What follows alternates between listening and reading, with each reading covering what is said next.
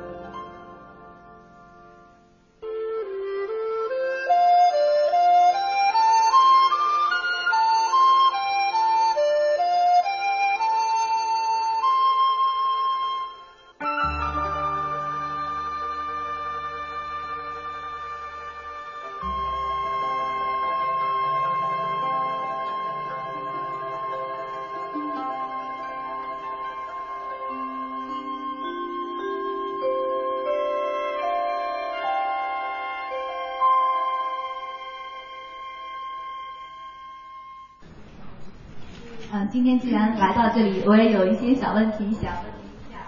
就是您与张老师有过很多次的合作了，那么这一次的再一次录制新的专辑，呃，感觉这次合作与之前相比又有哪些不同的体验呢？首先说张老师呢，他是我们国家著名的这个演奏家，可以说是大师级的演奏家。呃，实际上是在我读书的时候，就是我们偶像级的啊。那么，呃，到后来我在呃张仪这乐团工作嘛，呃，就空后有过几次跟张老师一起合作演出的机会。呃，那时候我们应该是在中央美院，我记得有一次演出。呃，演奏的也是《清明上河图》，在这张光盘当中的最后一首。因为这首《清明上河图》这个作品呢，是刘卫光老师为箜篌与箫特别的创作的一首很著名的，不管是在箫界还是在箜篌界都非常有名的一首作品。啊，那当时我印象很深，我跟张老师好像就合过，因为时间比较仓促，我们好像就合了一次就演出了。当时我就很震惊，我想啊，大师还是大师。那在音乐上呢，嗯，我完全从演奏这个角度呢，嗯，完全是靠他的引领。那就是说，在艺术上，在审美上，给了我有很多新的启示。但那时只是一个简单的一个演出，呃，设想到这个二十，直到这个二零一五年，我大概是在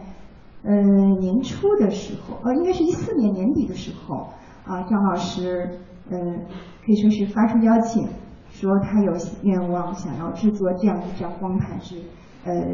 这张光盘是箜篌箫，就这两件乐器的一个重奏作品的这样一一个一张张光盘。那我当时非常受宠若惊，呃，非常激动，当然欣然的就答应了。我也很希望借助这次嗯创作这个这个光盘啊，参与这个光盘录制呢，嗯，学习更多的我们。中国传统音乐的一些知识，因为我这个年龄呢，嗯，在学校里接受很多西方教育，包括共同课的学习啊，大家好像更加的关注，呃，包括和声啊、曲式啊这些东西。但是中国上千年以来的这个传统文化，甚至说传统音乐审美方面的东西，实际上我们是缺失很多的。我是七九年生人。就是我们这一代人其实是缺失很多的。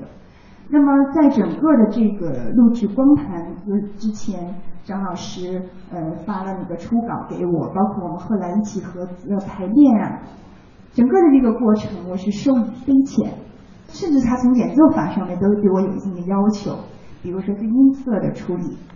啊，到底我们箜篌是怎样的一个音色？那首先你也要抛开你以往演奏的状态。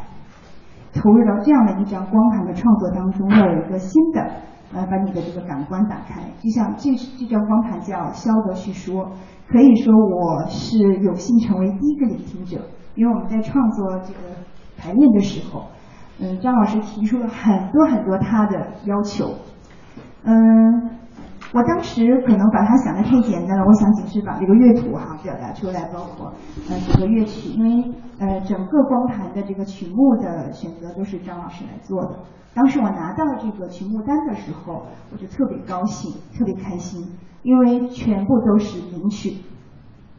其中有很有几首是姜白石的这个宋代的这个歌曲，然后呃张老师进行改编，改编成箜篌与箫，用箜篌与箫的这个语言来叙述我们宋代的音调，那这是这是非常难得的。那么在这其中呢，那到底宋代的审美应该是什么样？那么我们二十一世纪的人怎么来诠释那个时代的呃美？嗯，要通过我们的演奏，通过我们对自己乐器的了解。这可能对我来讲也是一个突破，也是一个尝试。呃，我印象很深，我们在排练的前两次吧，前第一次，啊，张老师说，哦，你要重新呃打开思路，要要要把你的那个音色